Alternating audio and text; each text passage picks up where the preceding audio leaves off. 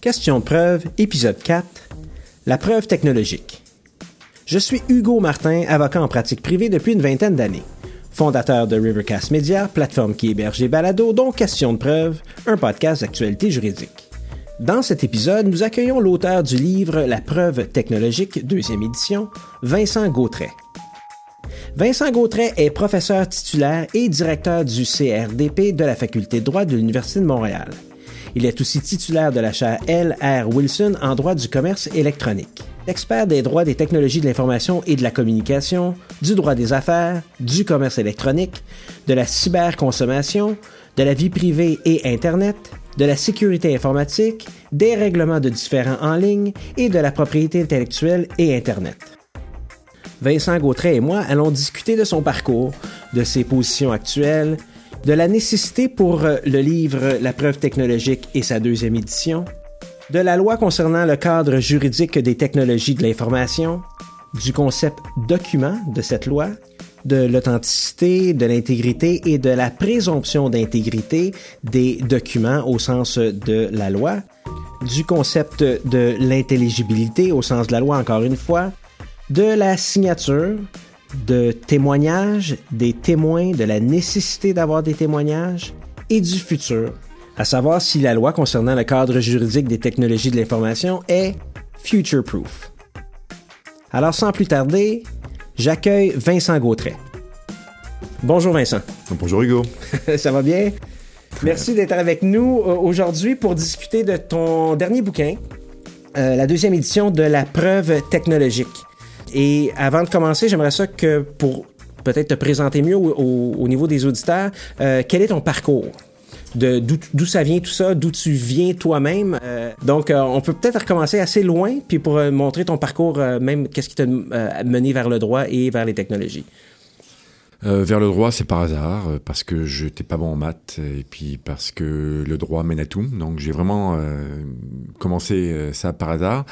le Québec, c'est presque par hasard. En fait, je, suis arrivé il y a presque 28 ans pour un an. Et puis, comme je dis souvent, une job, une femme et trois enfants plus tard, ben, je, suis, resté là avec, avec beaucoup de bonheur. Et, et les technologies, les technologies je pense que je le dois là aussi pas mal au hasard. Euh, je, suis arrivé donc en 91 au Québec. Et je voulais faire une maîtrise où je voulais faire quelque chose en droit commercial. Je voulais faire, une, je, fait une recherche assez longue pour faire, pour travailler dans le domaine de l'art, de la vente d'œuvres d'art. Et euh, mon directeur de l'époque, Guy Lefebvre, qui est vice-recteur maintenant à la francophonie à l'université de Montréal, m'avait dit ah moi je dois avoir une petite subvention pour travailler à l'époque sur euh, les contrats par fax. Et j'ai quelle bonne idée. Et j'ai fait ma maîtrise sur les contrats par fax. Et, et au cours de, de, mon mémoire, je me suis rendu compte que je m'étais trompé de sujet, que le numérique, déjà en 91, pointait, au tout début. Euh, je peux pas dire comme un, de mes collègues informaticiens en 91 qui connaissait tous les sites web du monde, mais mais euh, Internet, moi, c'est 93, donc euh, c'est juste un petit peu au début de mon doc que, que, tout ça est que tout ça est arrivé. Alors voilà, donc c'est pas mal de hasard dans tout ça. Tu as fait ton droit à l'Université de Montréal aussi? J'ai fait mon droit à l'Université de Montréal. Je venais de France, donc où j'ai fait mon, ma maîtrise à, Rennes, à l'Université de Rennes, en Bretagne. Et, euh, et, tout mon parcours, effectivement, je l'ai fait bac, maîtrise et doc, je l'ai fait à l'Université de Montréal. et barreau après. Je pense qu'il y a beaucoup d'avocats qui. Euh, moi, moi, je me souviens à l'Université d'Ottawa, le premier cours où on nous demande pourquoi on veut devenir avocat ou pourquoi on est en droit. Et là, il y a plein, plein de gens qui se lèvent, puis là, ça nous parle de l'ONU, de, des droits des, des, personnes défavorisées des choses comme ça. Et moi, je pense que j'étais un des derniers à, répondre à la question, puis j'ai dit, ben, j'ai coulé mes maths 203. Donc, euh, il fallait trouver d'autres choses à faire. Donc, je pense que euh, c'est beaucoup euh, du euh, du hasard, en effet. Au niveau de l'Internet, on se souviendra aussi des débuts de l'Internet. Je pense que je connaissais quelqu'un qui connaissait tous les sites web, mais on se souviendra de Yahoo ou euh, Lycos ou euh, euh c'est tous des sites où c'était où l'Internet était indexé à la main. Donc, il y a des gens qui cherchaient les sites web, là, quand même. C'est, on, vient quand même de loin. il y avait Alta Vista, Webcrawler, Gopher, si on va encore plus loin. Euh, j'ai vraiment été témoin de tout ça. Euh, euh, moi, je me souviens en 93, je pense que c'est la première fois que je suis vraiment allé sur Internet en tant que tel. Et, et sentir déjà, de manière très très intuitive, là, sentir quelque chose de complètement nouveau arriver. Et donc ça, c'est 93. Et 96, là, pour moi, la date, c'est autour du 8-9 février quand le gouvernement américain décide qu'on peut avoir maintenant des sites web commerciaux, même s'il y en avait déjà. Euh, et là, et là, et là c'était la, la, folie des la fin des années 90. même chose pour moi. La première fois que j'ai vu un euh, site web, ça m'a rendu complètement cinglé. Mon, mon, mon père, qui travaillait euh, au ministère de la Justice provinciale, était directeur des services informatiques et il y avait eu, on lui avait donné un modem, un 1200 hmm. beau, alors que tout le monde avait des 300 à la maison, moi, j'ai dit, OK, j'ai le NEC Plus Ultra, j'aurais plus jamais besoin de rien et je peux aller dans tous les sites web que je peux. Et ensuite, mais mon père levait le téléphone, puis on perdait la connexion. Mm. Ça ressemble un peu à ça. Mais en effet, je pense que des, des, des gens euh, comme toi et moi, euh, souvent, la technologie a pris le dessus sur... Ouais, alors, euh, moi, je pense dans, dans Internet, ce qui... Ce avec le quoi je suis le plus à l'aise, c'est peut-être moins la technologie et plus l'outil de communication. C'est un outil de communication absolument génial, hein, dont les podcasts. Euh, euh, qui passent par Internet. Et euh, moi, je suis suis pas un si tech savvy que ça. J'aime assez ça, mais mais c'est surtout l'outil comme comme moyen de communication absolument génial. Où maintenant, en fait, on peut s'auto-produire en fait. Ouais, tout à fait. Je, je, comme prof de droit, je, je, je m'auto-produis, je participe à ma communication et en l'occurrence je participe à la communication d'autres profs aussi en créant des sites web, mais, mais ça je trouve ça, je trouve ça absolument génial, vraiment fascinant. Mais c'est le fun de voir que tu es encore dans le domaine après avoir fait une maîtrise en contrat par télécopieur, quand même. Ouais, et puis une thèse sur les contrats EDI, EDI, Electronic Data Interchange, qui, que j'ai migré ensuite sur les contrats numériques. Euh, et j'étais... Euh, j'étais tout seul. J'étais tout seul à faire une thèse, euh, une thèse sur ce sujet-là, où tout le monde disait ouais ouais, c'est peut-être un jour ce sera bien, mais c'était c'était encore au départ là. Tu sais qu'il y a des jeunes avocats totalement futuristes. Il y a des jeunes avocats qui, si tu demandes d'envoyer quelque chose par télécopieur, sans aucune espèce d'idée comment juste faire. C'est normal. C'est normal. C'est un, une technologie du XXe siècle. Hein. C'est plus c'est plus, euh, c'est plus à l'ordre du jour. Là. Et là, tu nous disais que euh, bon, tu participes à la communication, de ta propre communication en tant que prof. Donc, qu'est-ce que tu fais présentement? Tes postes, tes positions actuelles, là, on a ton CV qui a environ 40 pages. On fera pas le tour au complet. Mais qu'est-ce que tu fais, euh, donc, day-to-day? Euh, alors, je suis prof de droit à l'Université de Montréal. Euh, je suis directeur du Centre de recherche en droit public, le CRDP. En fait, je préfère l'appeler CRDP que, euh, que avec le nom au long, parce que je suis plus un privatiste qu'un publiciste, mais peu importe. CRDP, c'est le plus vieux et le plus gros centre en droit au Canada, qui a été créé en 1962 euh, et euh, qui actuellement euh, travaille dans des domaines comme les nouveaux rapports sociaux, beaucoup sur l'accès à la justice, par exemple, sur le domaine de la santé et aussi beaucoup sur le droit des technologies. Il y a plusieurs profs qui sont associés au domaine des technologies, Carmine Clef, Nicolas Vermès, euh, et j'en oublie d'autres. Euh, il y a le laboratoire cyberjustice notamment. Et il y a beaucoup de travaux qui sont faits sur justement comment le numérique est en train de changer nos rapports au droit et nos rapports euh, sociaux en général d'ailleurs. Mmh, ben, tout à fait. D'ailleurs, ton livre est clairement un, témoin ou le témoin euh, de ce qui s'en vient et ce qui se fait et où la preuve technologique est présentement. Et à titre d'auteur, tu, on va parler de ton livre dans, quelques minutes, mais à titre d'auteur, euh, tu publies euh, bon, textes, euh, conférences, euh, euh, ça fait partie aussi de ton quotidien? Conférences, j'irai en une vingtaine, 25, 30 par année à peu près, sur des sujets tous à peu près en lien avec principalement numérique, un petit petit peu la théorie du droit, euh, mais c'est surtout relié en fait à la théorie du droit, comment la théorie du droit est changée par le numérique. Euh, donc, euh, oui, mon day-to-day, c'est beaucoup de conférences, pas tant de cours que ça, beaucoup d'administration, beaucoup de demandes de subventions, beaucoup de recherches de financement, euh, par, des, par, des, dons. Beaucoup de cocktails. Pas mal de cocktails, ah. pas mal de cocktails durant la semaine, oui, effectivement. Oui.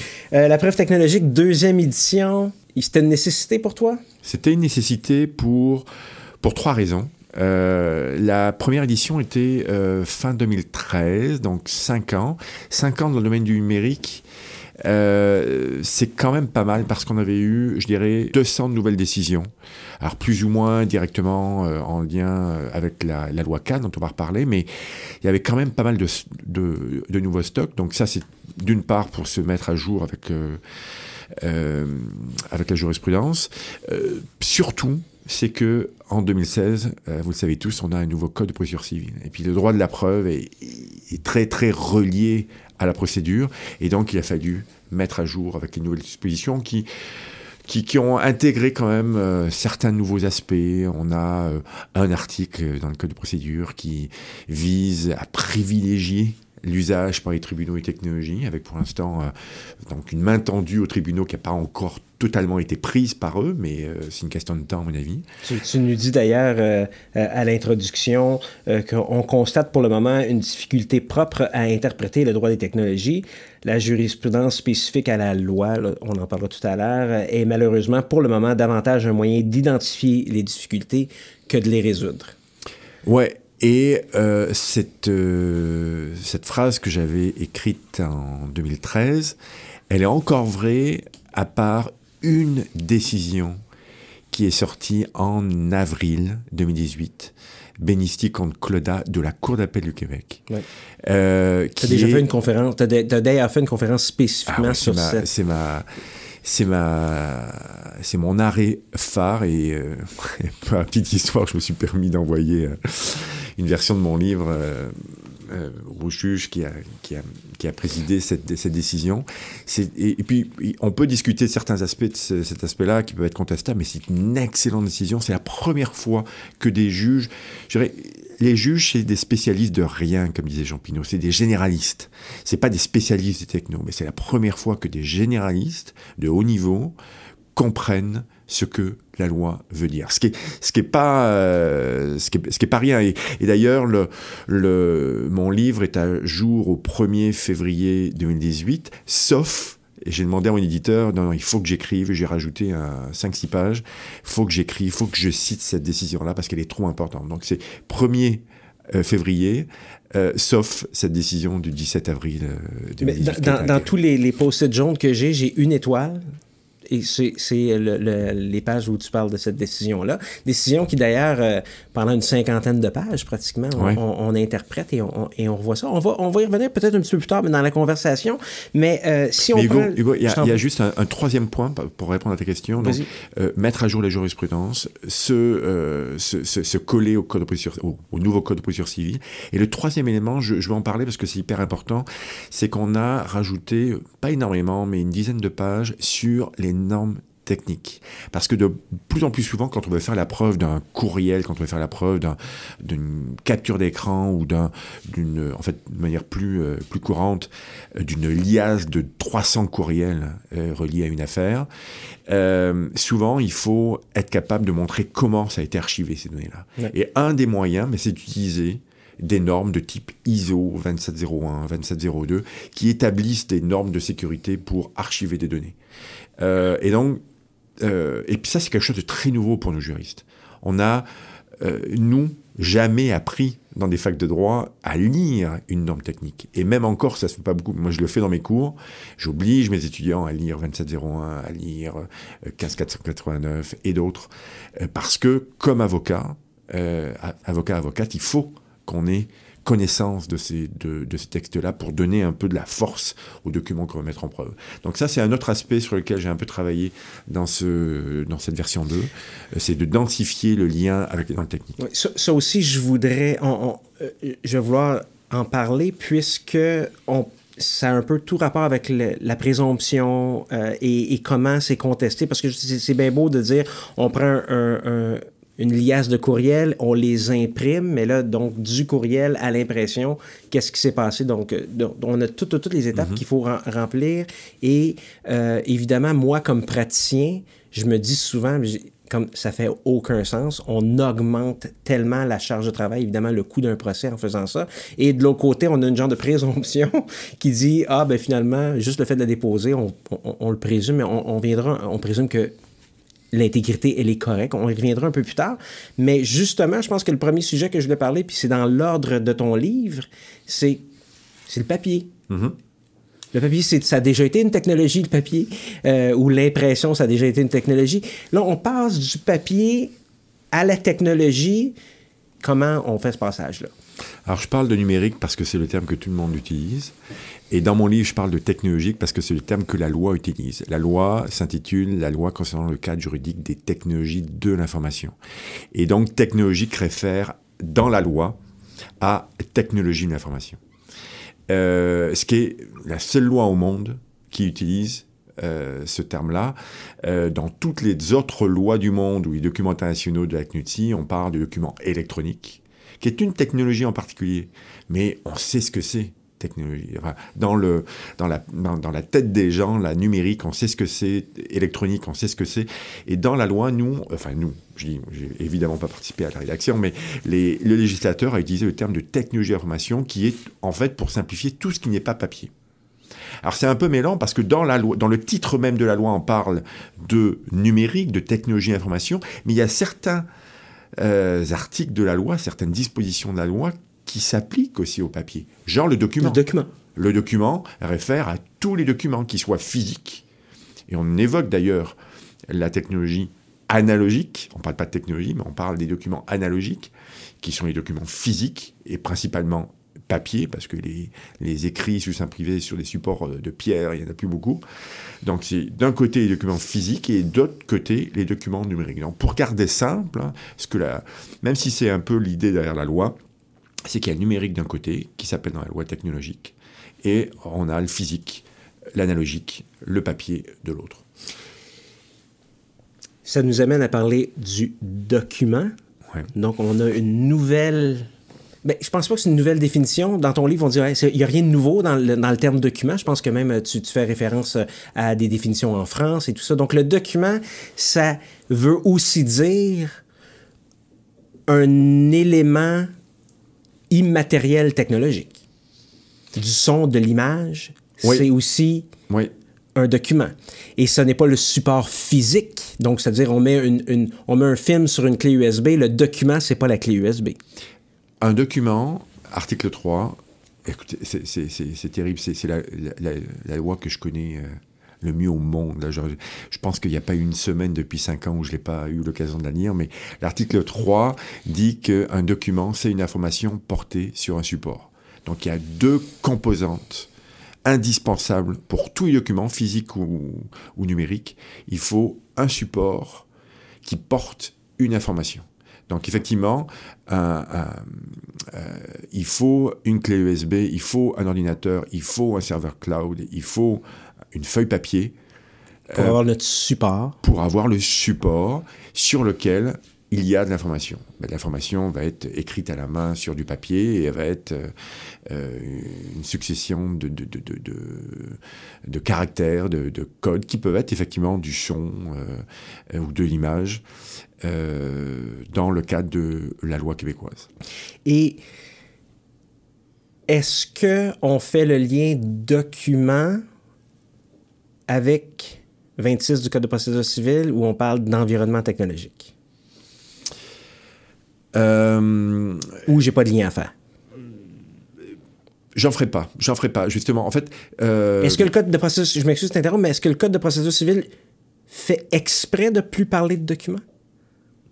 Euh, la notion d'environnement, effectivement, est, un, est une notion qu'on ne trouve pas euh, dans la loi cadre, dans la loi concernant le cadre juridique des technologies d'information, que j'appelle loi cadre ou LCJTI. Euh, c'est un, un, néologisme qui a été créé, qui je trouve très, très, euh, très heureux. Parce qu'en fait, effectivement, pour tout document numérique, on a le document en tant que tel, mm-hmm. qui va correspondre en fait au, au PDF. Ou, et plus généralement, ce PDF, ce .doc, .docx, etc., et, euh, il n'est pas, dans, la, il est pas dans, dans, les limbes, là, il est euh, forcément dans un environnement qui est une notion plus large que celle, de, que celle du document. Dans 26 du NCPC, à mon avis, ça réfère en fait à l'environnement du tribunal. Euh, parce qu'effectivement, vous avez euh, certaines cours qui ont euh, déjà une infrastructure, un environnement technologique qui est tout à fait adapté pour recevoir des documents numériques, pour qu'un avocat, une avocate arrive avec une QSP en disant euh, Monsieur le juge, j'ai tel document à, soumettre à la cour, et qui arrive avec une clé. C'est possible dans certains cas, mais euh, vous avez euh, pas mal d'autres euh, pas mal d'autres tribunaux où c'est impossible de le faire. Moi, tu dis, tu dis d'ailleurs euh, dans ton livre que Montréal est un peu plus équipé, semblerait un peu plus équipé que les autres districts.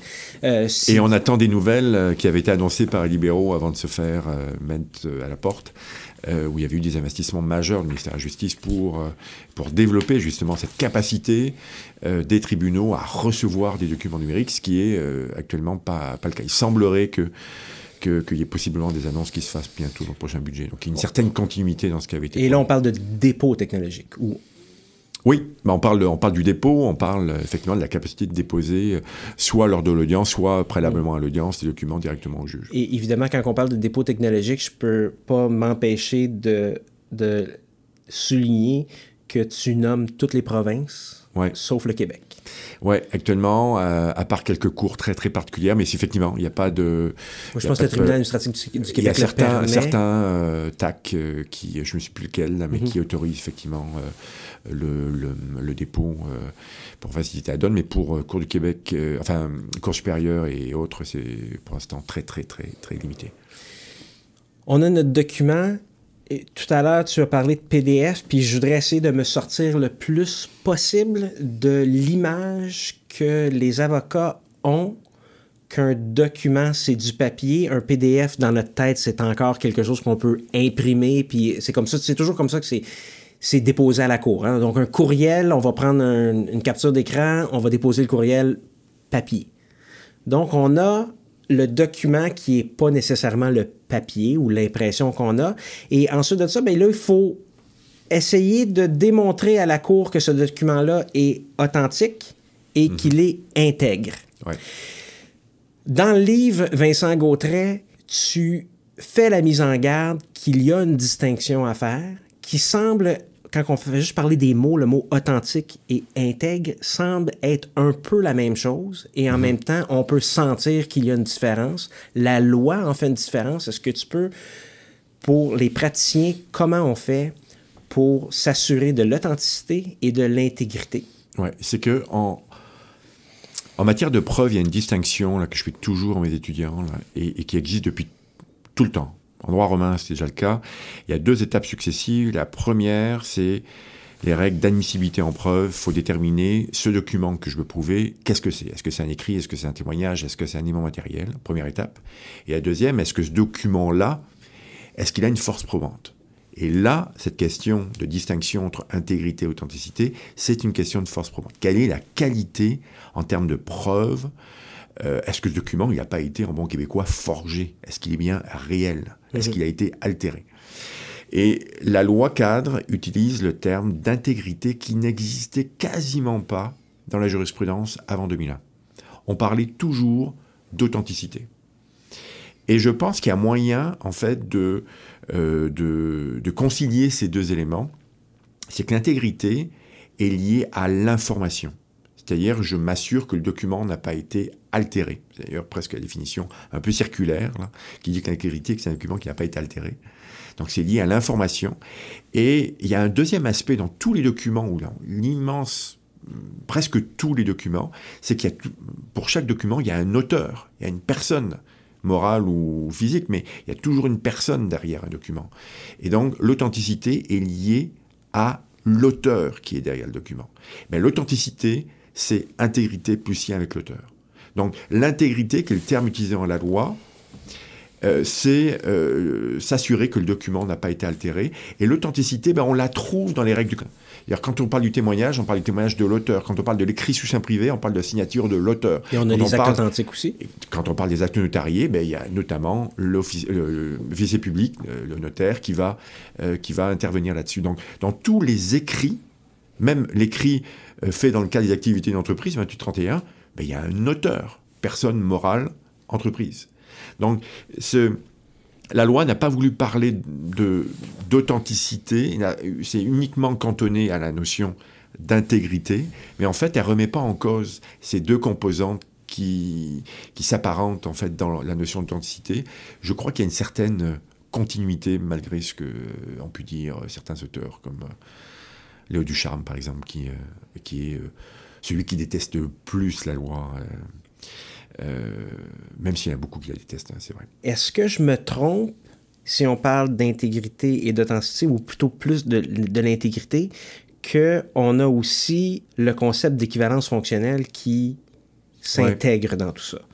Donc, si je comprends bien, l'équivalence fonctionnelle, ça serait lorsque le document aurait été transféré dans une autre, sur un autre support. Ouais.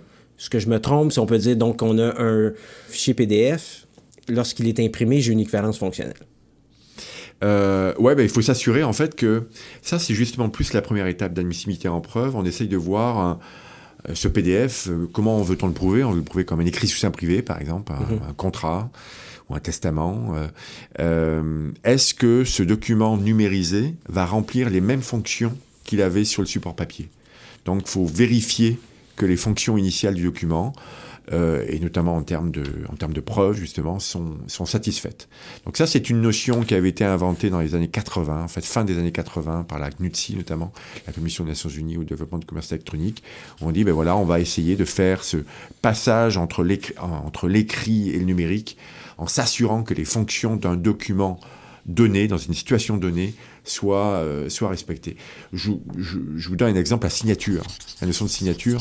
Euh, eh bien, on, a un article dans le Code civil, 2827, qui dit ben, la fonction de signature, c'est faire un lien avec l'auteur et trouver un moyen qui manifeste son consentement.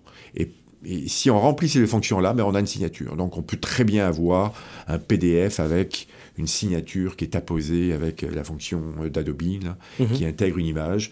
Dans certaines circonstances, ça peut très bien, ça peut très bien satisfaire la fonction de la signature. Oh, tout à fait. Moi, je pense même euh, une, un document numérisé qui porte une signature qui a été déposée. Je pense que c'est, ça peut dans plusieurs situations. Euh, Bien sûr. Euh, Surtout que les signatures, là, il y a plein de circonstances là, où on ne vérifie pas. Faites un chèque. Moi, je l'ai fait pour vous. Là. Je dis à mes étudiants, euh, j'ai signé un chèque de 40 dollars où j'ai signé Mickey Mouse. Là. Ben, il passe le chèque. Parce que la banque ne va vérifier euh, parce que j'ai déposé un, exemple de ma signature à la banque. Ils mhm. ont déjà une version numérique de ma signature, mais ils vont pas le vérifier pour un chèque de 40 pièces là. Et ils vont le vérifier si je suis un chèque de 20 000, mais, mais pas, pas pour un faible montant. C'est une, question de gestion de risque. Donc cette signature, il faut pas non plus la, l'idéaliser en termes de s'assurer qu'elle respecte, euh, pour être sûr que c'est l'identité de la personne. Là, c'est pas euh, c'est très euh, ou comme l'étiquette de vitesse là il y a des choses je pense là-dessus là. Euh, les ouais, dire que les, le taux était grise ou, ou charcoal sur le, ticket c'est pas ça change pas grand chose ben ben sur le sur le fond. On reconnaît l'authenticité. Ça va. Et là on dit l'intégrité c'est savoir que le document n'a pas été forgé. Le problème avec l'intégrité ou problème ou non c'est le cycle de vie donc, mhm. dans l'intégrité, il y a tellement d'éléments au cycle de vie, et là, on va parler de l'article 6, que on pourrait perdre l'intégrité à n'importe quelle de ces étapes-là. On a, euh, tu dénotes sept étapes, euh, Vincent Gautret, euh, au cycle de vie. L'article 6.2 de la loi, intégrité du document doit être maintenue au cours de son cycle de vie depuis sa création, mhm en passant par son transfert, deuxième élément, sa consultation, sa transmission, jusqu'à sa conservation, y compris son archivage ou sa destruction. Donc, toutes des étapes où on peut perdre l'intégrité d'un document. Et là, encore une fois, on ne parle pas d'une impression sur un, morceau de papier. Là, on parle, euh, disons, d'un vidéo, euh, on s'entend, ou d'une image, ou des choses comme ça qui peuvent avoir été modifié dans le cours du cycle de vie. Mhm. Qu'est-ce qui est important pour un, un, avocat qui pratique pour essayer de démontrer le cycle de vie d'un document qui pourrait être contesté? Je vais, je vais, répondre à la question, mais juste avant, Hugo. Je pense que c'est un point, c'est un point tu, tu, mets le doigt sur un point très important. Il y a une faiblesse inhérente en termes de preuves liées aux documents numériques. Et puis, je suis pas en train il faut pas revenir en arrière. Moi, euh, j'adore les technologies. Puis, on n'a plus le choix parce qu'il y a évidemment énormément d'avantages aussi. Mais il, faut quand même ne pas se cacher les yeux. Il y a une, une, certaine faiblesse inhérente au numérique. C'est les risques en termes d'intégrité et notamment du fait des différentes étapes. Quand on fait, si on fait un contrat tous les deux, euh, si on le fait sur un contrat papier, ben, le contrat papier, on le signe tous les deux, et puis euh, si tu es insécure, tu le mets dans un coffre-fort, et puis le processus, le cycle de vie, il y en a un, mais il est très simple. Alors que si on veut le faire, cet acte, de manière numérique, euh, on va dire qu'il y a une durée dans le temps assez longue, ben, possiblement que tu vas faire changer ton PDF de différents ordinateurs, euh, donc tu vas le changer d'un espace. Éventuellement, tu vas dire PDF, moi j'utilise plus ça, je vais le passer sur un autre en utilisant un autre format. Donc tu vas transférer sur un autre support. Il y a des risques de euh, ben, d'interférences en fait qui sont en, fait euh, liés au numérique, au numérique climatique. Il y a une faiblesse inhérente au numérique en termes de preuves. Donc c'est pour ça que l'article 6 a évoqué ces six ou sept étapes successives sur lesquelles, effectivement, l'intégrité doit être, euh, doit être assurée. Alors, ça peut paraître très complexe. Hein. Quand on, on, ne bouge pas le document, ben, il n'y aura, y aura, pas toutes ces il y aura pas forcément ces sept étapes-là. On n'est pas obligé de transférer sur, sur un autre format. Mais ça peut arriver euh, dans le numérique du fait de cette, euh, de cette faiblesse inhérente numérique. Je vais te donner un exemple, parce que c'est un exemple que je donne systématiquement. Vas-y. un juge dont je tairai le nom, Régie du logement. Régie logement, là, c'est des les audiences, là, ça dure, c'est très rapide. Un, une partie, euh, je ne sais plus si c'est le bailleur ou le, locataire, elle n'est pas content et donne, regardez, le, donne à la juge une copie d'une loi sur Canly, d'un règlement très précis. Et regardez, le droit me donne raison et la personne donne un print, une impression du règlement qu'il avait pris sur Canly. Euh, la juge, je, je, trahis son sexe, euh, est obligée de travailler à la maison, elle a un enfant malade, elle travaille à la maison, va voir le règlement. La personne avait été rentrée dans le code, dans le code, dans le code source du document HTML, avait changé l'article qui l'arrangeait pas pour un article qui l'arrange davantage, avait elle n'avait pas changé sur le serveur de Cani évidemment, mais avait imprimé le document et le document avait l'apparence mais parfaite d'un document tout à fait authentique. Sauf qu'il y avait eu un transfert d'une version, en l'occurrence du numérique, vers le papier. Et elle m'a dit, c'est pas un concours de circonstances, mon enfant malade, je suis allé sur la vraie loi. Et alors, on s'entend, on est dans l'hypothèse d'outrage du tribunal, mais je dirais, l'occasion crée le larron. Le numérique fait que mes enfants, qui sont des ados, là, sont capables de de forger, de falsifier documents avec une apparence totale de... Et il y en a plein. On a plein d'hypothèses dans les jurisprudences où on a des documents numériques qui ont été fabriqués ou qui ont été, il y a un cas à la Cour du Québec assez drôle aussi, une personne réclame aux assurances, donne des photos en preuve, des photos numériques en preuve des documents, enfin des, des objets qui lui ont été volés, et l'assureur lui dit il y a un petit problème, la date derrière la photo est postérieure à la déclaration de ton vol. Donc tu prétends être euh, fait voler le 28 février, mais ta photo a été prise le Ça, c'est un rookie mistake. Voilà. Donc il y a donc on a une faiblesse inhérente qui fait que effectivement durant tout le cycle de vie, il faut être en mesure de prouver le document. Alors je vais te rassurer parce que tu me disais, moi, je te réfère à des normes et tout ça, dans 99,99% des cas, les preuves ne sont pas contestées. Donc le seul, la seule version imprimée du document peut suffire. Mais quand une partie, et je crois qu'il y a beaucoup plus de cas euh, qu'autrefois, parce que c'est beaucoup plus facile de falsifier les documents, quand l'autre partie dit non, non, non, non, moi j'ai jamais écrit ce courriel, je peux t'en donner des jurisprudences. Des gens disent je n'ai jamais écrit ce courriel. Et bien là, il faut être capable de s'armer. le seul imprimé, n'est à mon avis pas une preuve pour prouver l'authenticité du document, intégrité plus lien avec l'auteur. Parce que c'est trop facile de falsifier un courriel et de l'imprimer. Je suis capable, moi, moi qui ne suis pas un technologue très avancé, d'envoyer un courriel au nom d'Hugo Martin où j'insulte euh, une centaine de personnes. Mhm. Facile, facile pour moi là, de, de, changer euh, les adresses et de donner l'apparence que mon courriel, que mon courriel pardon, vient euh, d'Hugo Martin. D'ailleurs, puis je pense que c'était très euh, juste de ta part de le souligner si les gens qui connaissent un petit peu la technologie euh, disent Ah, mais on est correct, on a les métadonnées.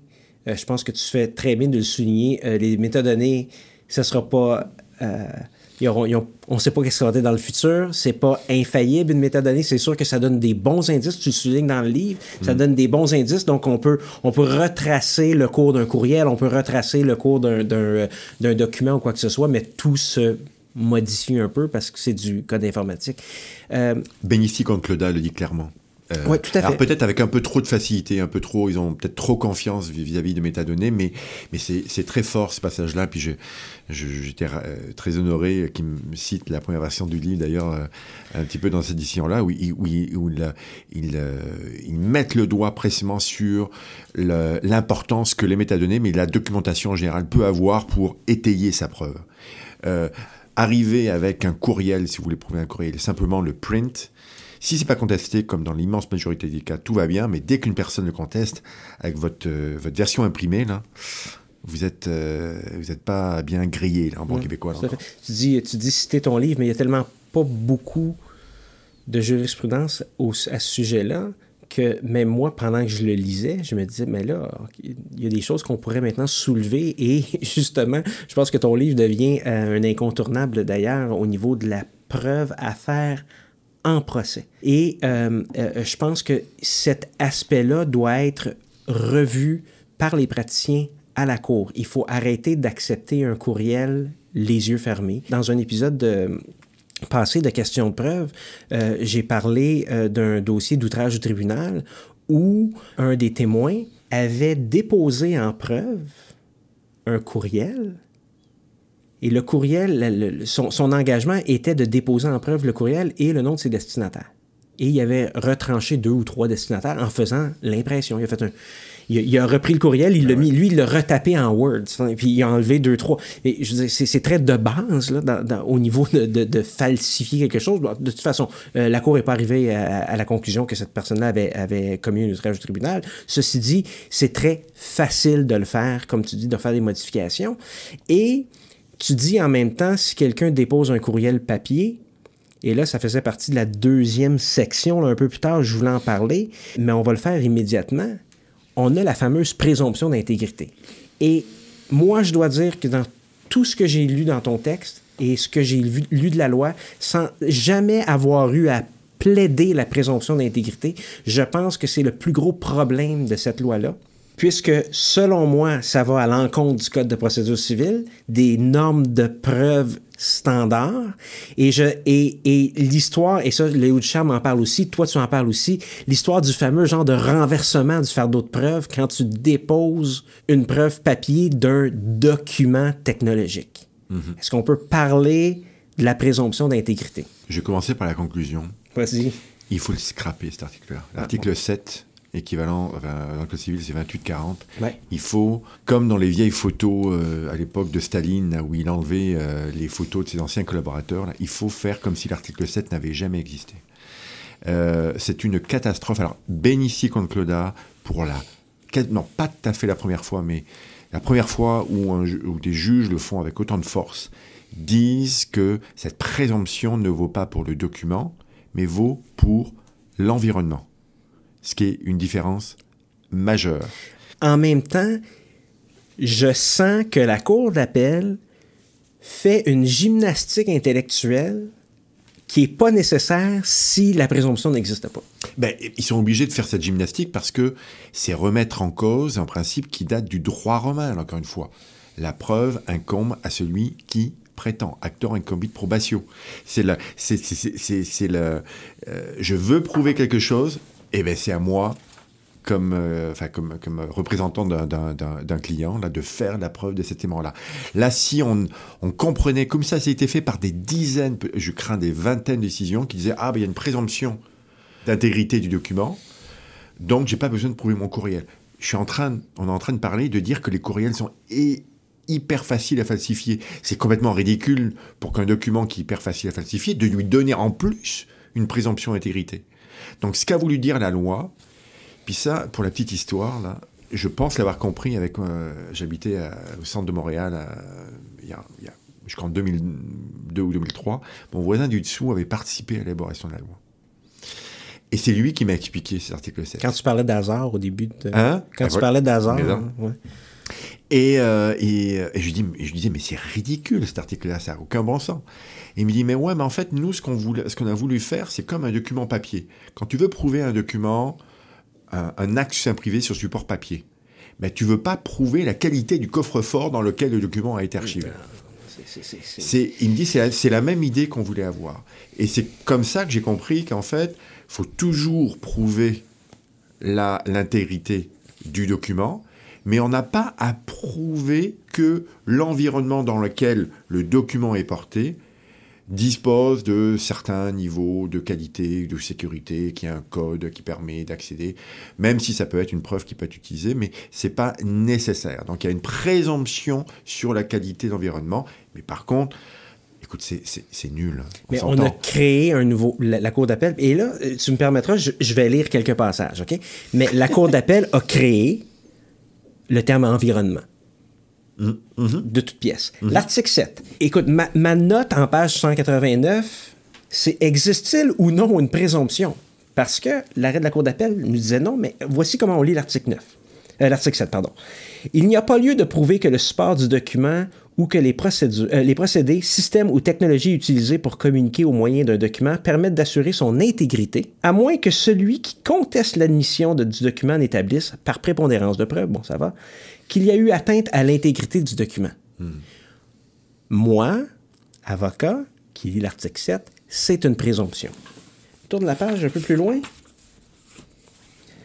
Dans l'arrêt Benisti, la Cour d'appel. Ainsi, l'article 7 ne crée pas de présomption d'intégrité du document. Mm-hmm. Ah, où je me trompe?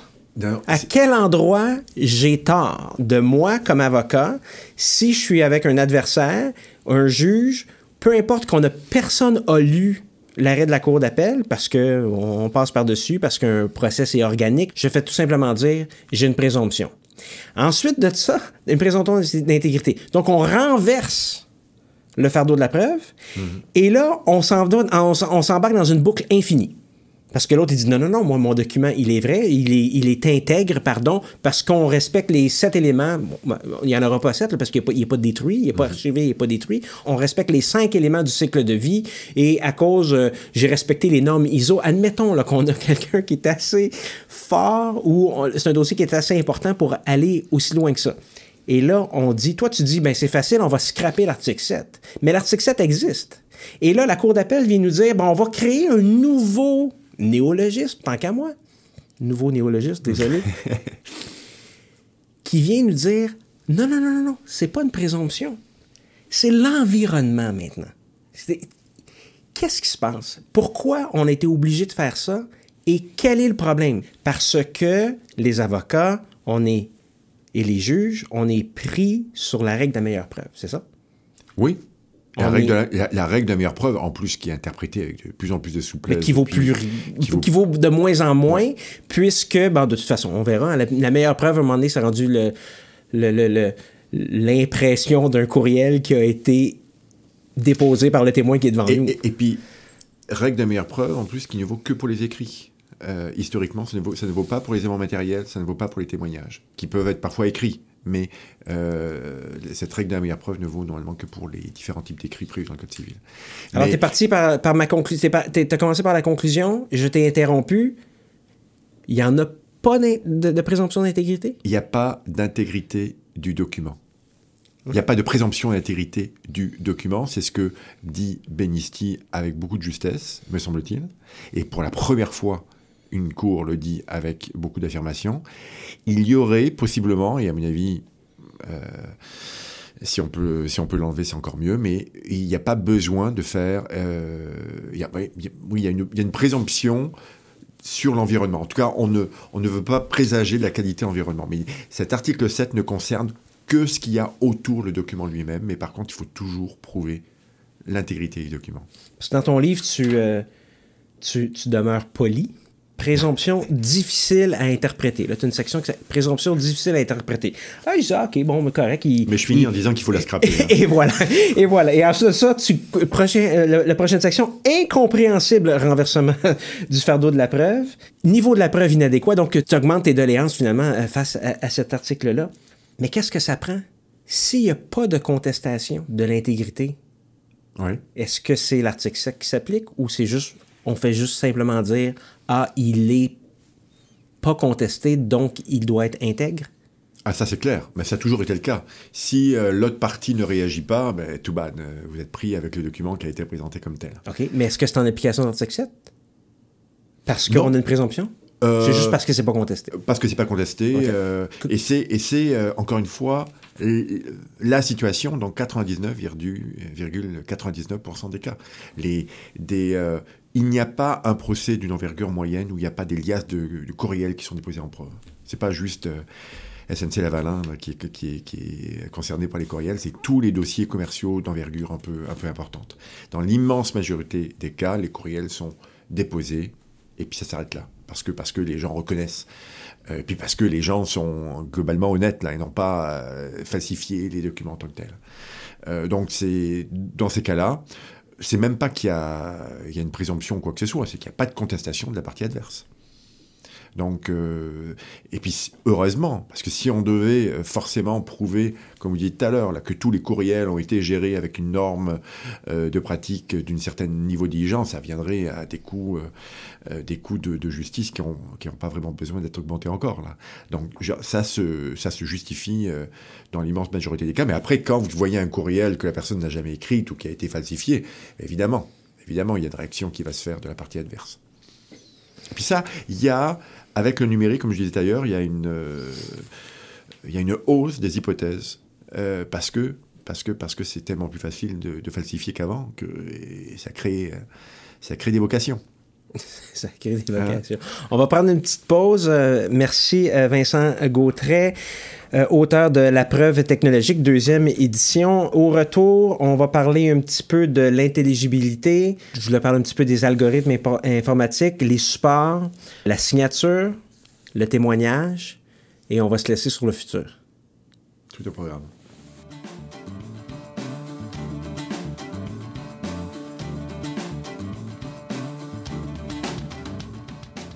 On revient pour la deuxième partie de l'épisode avec Vincent Gautret, auteur du livre La preuve technologique, deuxième édition. On a fait le tour de documents d'authenticité, intégrité.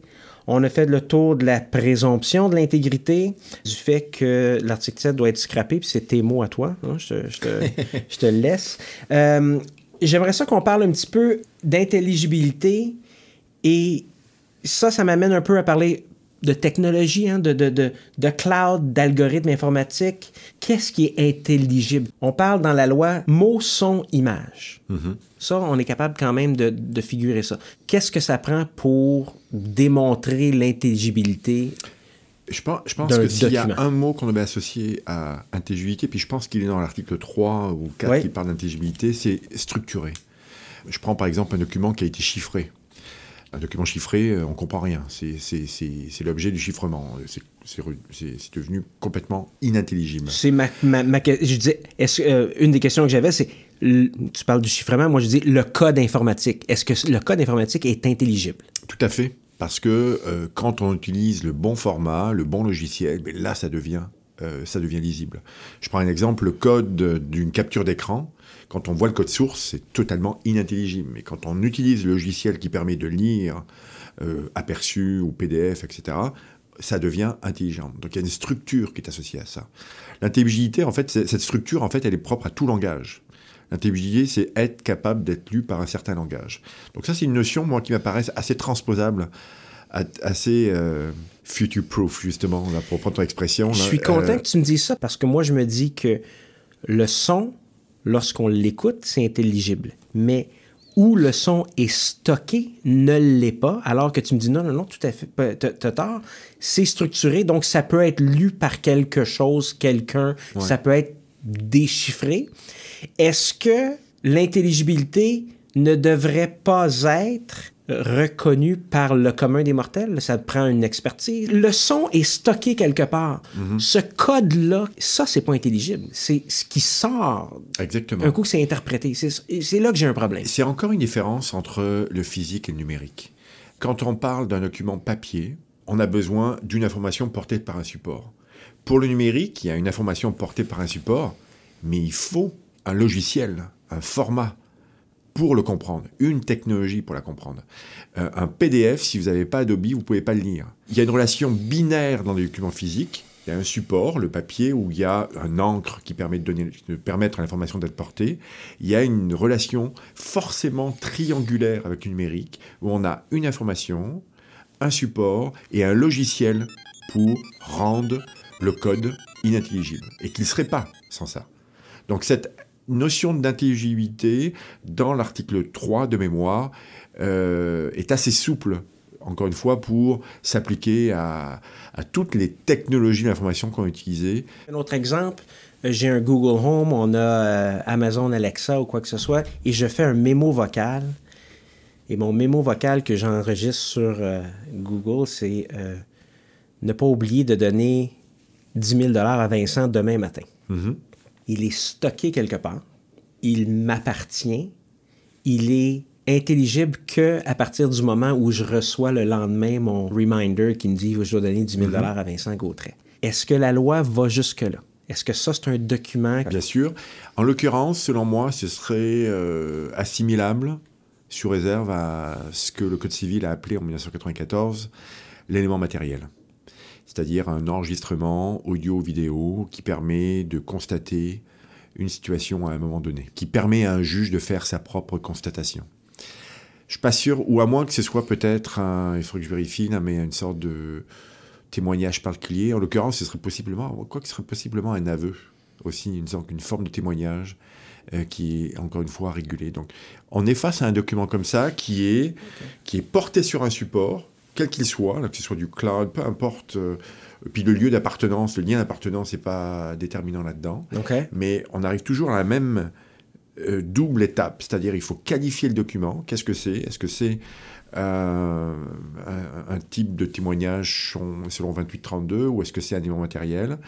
Et en deuxième étape, on, évalue la force probante du document. Exactement ce qui s'est fait dans Benisti pour un enregistrement. On évalue la qualité de, l'enregistrement et on évalue l'intelligibilité du document. Donc l'intelligibilité du document, en l'occurrence, ça va être quoi? Est-ce que c'est bien la, est-ce que c'est bien la voix du go est-ce que ça n'a pas été sorti du contexte?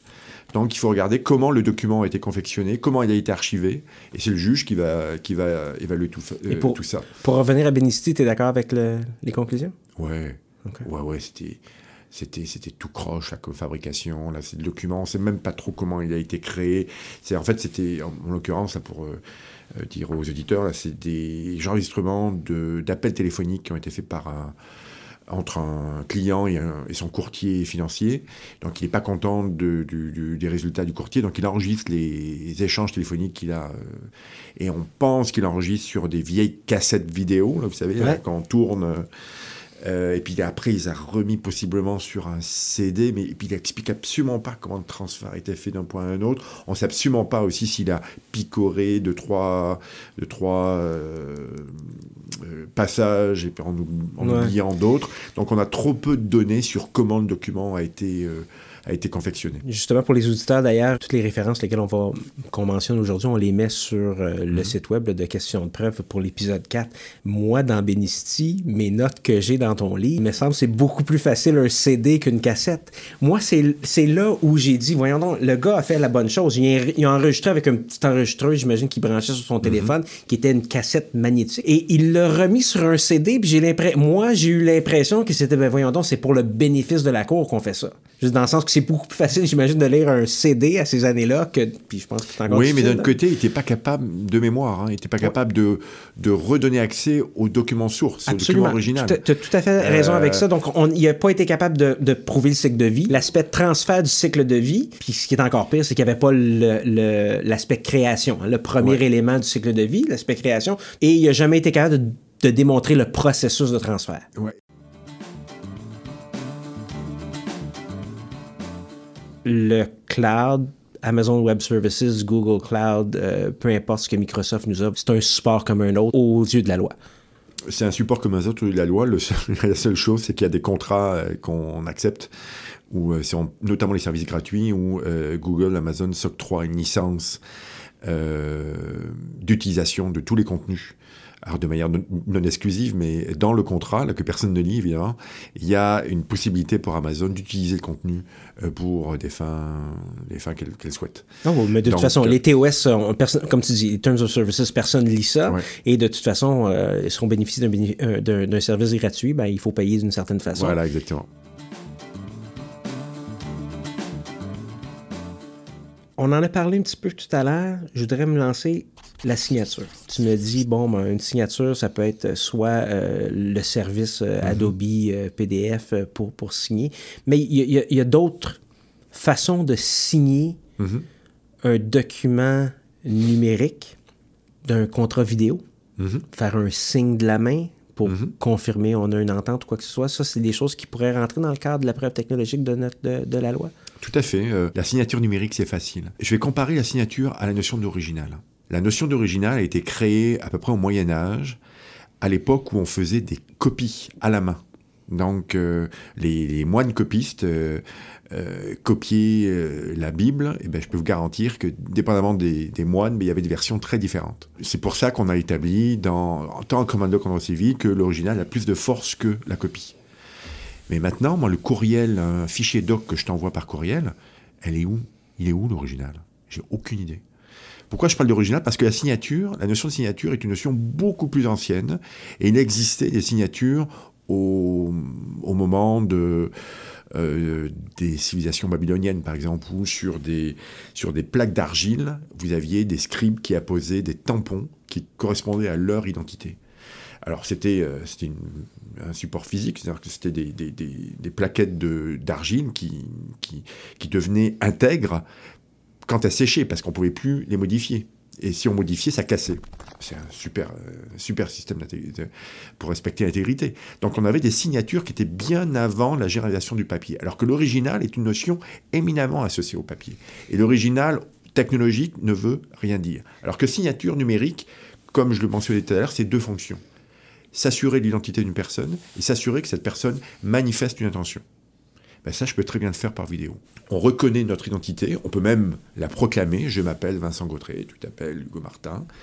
Et là, ben oui, j'accepte de te vendre mon vélo pour 1000 dollars et on fait un signe de main qui manifeste une intention réciproque. Ça me fait penser, moi j'adore le roi romain, euh, une, une, des origines. Comme nous tous d'ailleurs. Euh, une des origines du mot stipulation. Euh, on dit que les contrats stipulent, pas les lois, les, lois stipulent, vient du latin stipulare qui voulait dire casser une paille. Casser une paille, c'est-à-dire qu'il y avait un acheteur et un vendeur qui tenaient une paille, et quand la paille était cassée, il y avait contrat. Et essayer de casser une paille quand il y en a un qui lâche, pas possible. Donc il fallait que les deux s'accordent et tiennent la paille de leur côté pour que le contrat se signifie. On pourrait avoir des équivalents dans le numérique. Donc maintenant, on peut avoir des signatures via un clic, via un échange de courriel, via nommez-les, la plainte de systèmes. Mais, tu vois, ça m'éclaire beaucoup. La signature, pour moi, c'était ce qui démontrait quel était le document original. On peut avoir plein, plein, plein de versions. La version signée, c'est la version originale. Mais avec ce que tu me dis, ouais, non, il, y a des, adaptations à faire, tout à fait. je pense que c'est important de. de Mais signature originale, euh, par exemple, il y a beaucoup de contrats de consommation qui exigent qu'une signature soit apposée. Mais on pourrait très bien imaginer même en le mentionnant dans le contrat, le fait de cliquer sur j'accepte constitue le respect d'une signature. C'est ce qu'on appelle en, langage juridique une convention sur la preuve, qui pourrait très bien être assimilée à une signature. Et les fonctions sont, euh, sont réalisées. Euh, l'identité de la personne, notamment via sa carte de crédit, peut être, euh, peut être assurée. C'est une démarche active qu'on peut même renforcer. Pour, pour renforcer sa signature, ben, je dois taper mon nom. Mais euh, moi, sur la signature, euh, j'ai parlé de Benisti, où, je, encore une fois, j'ai l'honneur d'être cité, mais je parlais d'un flop cette fois-ci. mais non, c'est une affaire qui était, pas, qui était allée à la cour d'appel, et avec Dominique Jarre, qui est bien connu aussi, euh, on était allés faire une intervention relativement à un ticket de vitesse.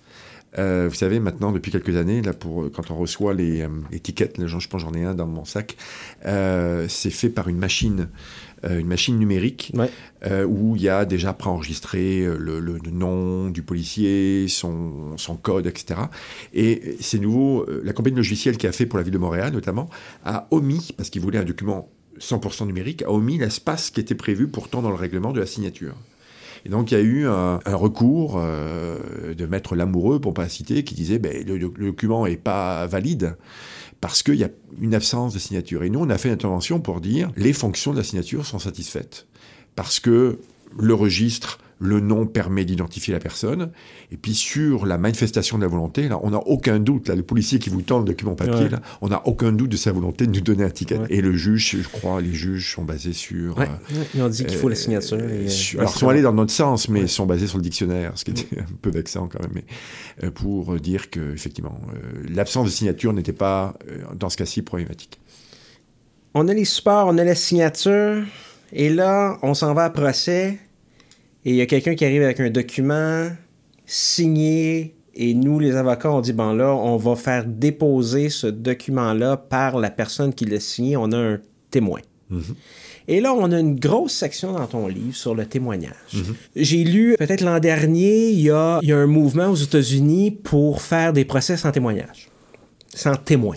Et on s'en va, Vincent Gautret, vers un monde où, de toute façon, on va communiquer à peu près tout ce qu'on fait par texto, par courriel ou quoi que ce soit. Les communications euh, orales sont moins importantes. La mémoire est une faculté qui oublie. Notre souvenir est un peu différent, même si on ment. C'est, hmm. pas un mensonge, on voit les choses un peu différemment ou quoi que ce soit. Alors qu'on a un texto, on a les qui vont qui, pourrait établir exactement le fil des événements. On pourrait même, à la limite, euh, demander à Rogers, euh, ce téléphone-là a été euh, mhm. identifié à quel endroit? On peut voir où tu es allé dîner, avec qui tu as mangé, tout ça. On pourrait tout figurer. Qu'en est-il du témoignage au niveau de la preuve technologique et où on s'en va avec les témoins? C'est une super question, mais qui est compliquée, mais c'est une super question. Et euh, je référais, j'essaierai de retrouver le lien, mais sur le site du CRDP, il y a un, enregistrement audio d'une conférence qui avait eu entre euh, Claude Fabien, qui était prof en droit de la preuve à l'Université de Montréal. que tu cites beaucoup d'ailleurs dans ton livre. Et Claude Marseille, qui est un plaideur incroyable, moi que j'aime beaucoup, qui a beaucoup écrit aussi, qui est un grand spécialiste de preuve. Et les deux étaient diamétralement opposés sur la place du témoignage. Claude Fabien disait ça a plus d'allure, la durée des procès est beaucoup trop longue, il faudrait faciliter les témoignages écrits. Euh, il faut faciliter en fait que euh, les, euh, des déclarations puissent être faites par les personnes plutôt que les faire venir, ça coûte trop cher. Claude Fabien, lui, avait le point de vue de plaideur complètement opposé. Il disait non, non, la vérité, elle apparaît devant le juge. Genre la, la, vraie nature des gens, apparaît quand ils sont dans le contexte très formel des juges. Donc c'est deux oppositions euh, fondamentales qui existent et qui, à mon avis, c'est une question en termes d'accès à la justice là, qui est fondamentale. J'ai une tendance, plus ça va, à peut-être aller un peu de l'avant avec la position de Claude Fabien. Et donc, j'ai conscience de la capacité de faire révéler la vérité devant le juge, donc, mais je comprends aussi les arguments euh, de, Claude Fabien de, dire attends, ça, ça, avoir euh, même une petite affaire va nécessiter 7 jours de procès, c'est beaucoup trop, beaucoup trop lourd. La première question que tu me poses, c'est celle-là, et, c'est vraiment une question d'administration de la justice beaucoup plus générale qui est, qui est fondamentale. La deuxième question, c'est, alors là, on revient sur la preuve du document, c'est comment on va prouver euh, le témoignage. Et généralement, ces témoignages-là, c'est des 28-32, c'est des autres écrits. Euh, alors pas les autres écrits faits dans le cours d'une activité d'entreprise, mais des autres écrits. Et 2832, je pense que 2832 dit que les autres écrits sont des documents écrits, mais qui tiennent mieux de témoignages. Donc mhm. il y a une sorte de confusion déjà entre les deux. Et euh, l'autre élément, euh, c'est 2835, je pense, qui dit que ben, la preuve peut être faite par tout moyen. Donc, par tout moyen, on revient sur mon document écrit. Il va falloir que je prouve l'intégrité du document. Il faut que je prouve que c'est bien telle personne qui l'a dite. On revient sur les règles d'authenticité tout à l'heure.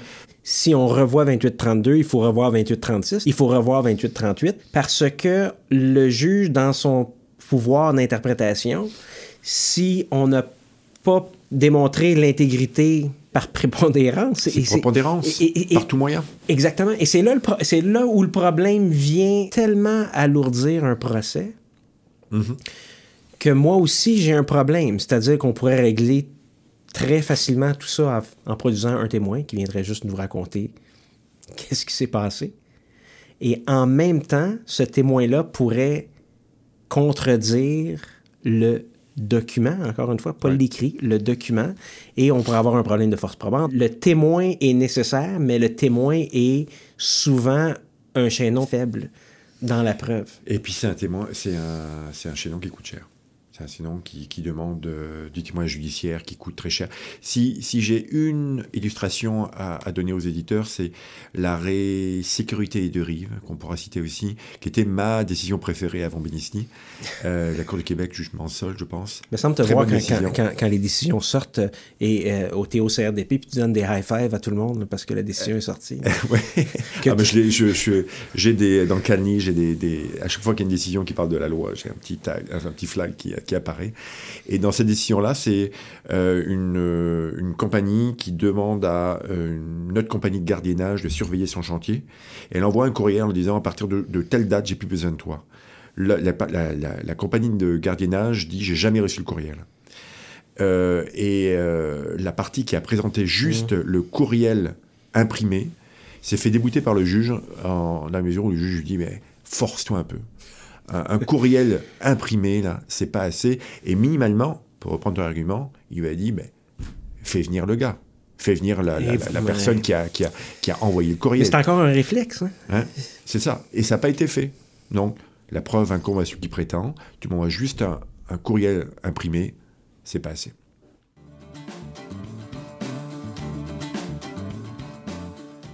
Le futur. Est-ce que cette loi-là est future-proof? Encore une fois, j'ai l'impression de défendre cette loi-là, là, alors que, encore une fois, j'y suis pour rien dans sa rédaction. Mais une des volontés, mais affirmées de la part du législateur, c'était de s'assurer de cette fonction-là, que la loi soit future-proof, pour prendre ton expression. Euh, donc, il y a une volonté proclamée de respecter ce- cette qualité-là. J'ai tendance à, croire, en lisant notamment l'article 1 alinéa 2, qui définit et qui liste que technologie d'information correspond notamment, et là, il y a toute une série Mhm. que un système, et là je dis n'importe quoi, holographique euh, pourrait être assimilé. J'ai moi-même dans mes notes l'holographie. Tout à fait. Eh ben, on pourrait imaginer un contrat holographique où nos, euh, les représentations de nos êtres euh, se serreraient la main, comme je le montrais tout à l'heure, euh, tout à l'heure là sur une Ouais. vidéo. On pourrait. Alors après, euh, En réalité virtuelle, un, virtual pourrait- room. On euh, pourrait, à mon avis, on pourrait euh, s'assurer qu'il y a un document, c'est-à-dire une information portée sur un support. C'est une loi qui est bizarre, compliquée, parfois mal écrite, mais c'est un, c'est un, c'est une révolution profonde euh, dans un domaine, le droit, qui est quand même un domaine de conservateur. Le droit est une science de la réaction. hein. Tout à fait. Euh, on est toujours, comme avocat, avocate, avec un regard dans le rétroviseur. On est toujours basé sur une ancienne loi, sur une ancienne jurisprudence. Donc, par nature, on est des réactionnaires. Et, et- et là, on est en train de vivre, comme dit mon auteur favori Michel Serres, face à une révolution dont on ne mesure pas encore l'ampleur. Donc, c'est euh, c'est compliqué. C'est une transition qui, culturellement, va demander plusieurs décennies pour euh, apprivoiser cette révolution-là. Et puis, il y a des... euh, il y a des étapes, des étapes clés, et, je pense que Benisti ben, est une étape clé. Il y en aura besoin d'autres, mais dans le processus pour apprivoiser tant la loi que cette révolution factuelle. Avec, euh, avec encore une fois, un regard très circonspect de la part des civilistes purs et durs, qui n'ont qui ont pas aimé ça d'ailleurs, que les, les technologues s'immiscent dans leur, leur précaré, leur chasse gardée. Qu'est-ce qu'on souhaite à la loi? Je dirais, un, un- je pense qu'elle a besoin d'être euh, repeinturée. Et comme euh, vous arrivez dans une maison, là, au bout de, au bout de 18 ans, là, c'est, c'est le temps de rafraîchir un petit peu les murs, mais il casser, euh, faut pas casser la structure. En dépit, en dépit de, de défauts, moi je pense qu'il faut euh, enlever certains irritants, dont 7, 28, 40, et, euh, et puis reformuler euh, au regard d'une jurisprudence quand même qui n'est pas totalement famélique, là, qui commence à être assez importante pour identifier les endroits où ça, où ça achoppe. Je pense que ce serait bien de la... C'est ça, de lui donner un petit peu de fraîcheur, là, un petit peu de jeunesse. euh, elle va avoir euh, 10, 20 ans bientôt. Il est temps de qu'elle devienne mature. Je connais quelqu'un qui connaît bien la loi, qui pourrait peut-être y penser euh, un peu. Euh, merci, euh, Vincent Gautret. Sur quoi tu travailles? En ce moment à Montréal, euh, t'en ai déjà parlé par les, le un précédent euh, podcast, intelligence artificielle euh, nous occupe beaucoup. Euh, alors, Est-ce que tu est-ce con- juste par, par hasard, ne savais pas partie du sujet, mais est-ce que tu as contribué au, euh, à la rédaction du, euh, de la Déclaration de Montréal? ouais, j'étais directement impliqué. Ok. euh, j'étais l'un des, l'un des avocats de service sur cette affaire-là. C'est un, beau- c'est un- c'est un- c'est un beau texte. C'est un texte qui est intéressant. Alors, il y a eu deux versions. Moi, j'ai déjà dit aux ceux qui l'ont vraiment rédigé que je préférais la première à la deuxième, euh, qui manque de juridicité. C'était un, un texte qui a été développé par les éthiciens. Ouais, Mais c'est l'avocat qui parle. Euh, et c'est l'avocat qui parle. Et maintenant, il va falloir qu'on, concrètement, comment ça se fait. Et à mon avis, il va falloir qu'on développe des documentations pour s'assurer que les, en l'occurrence, les enjeux, c'est les biais volontaires ou involontaires qui sont faits par l'intelligence artificielle. Ouais.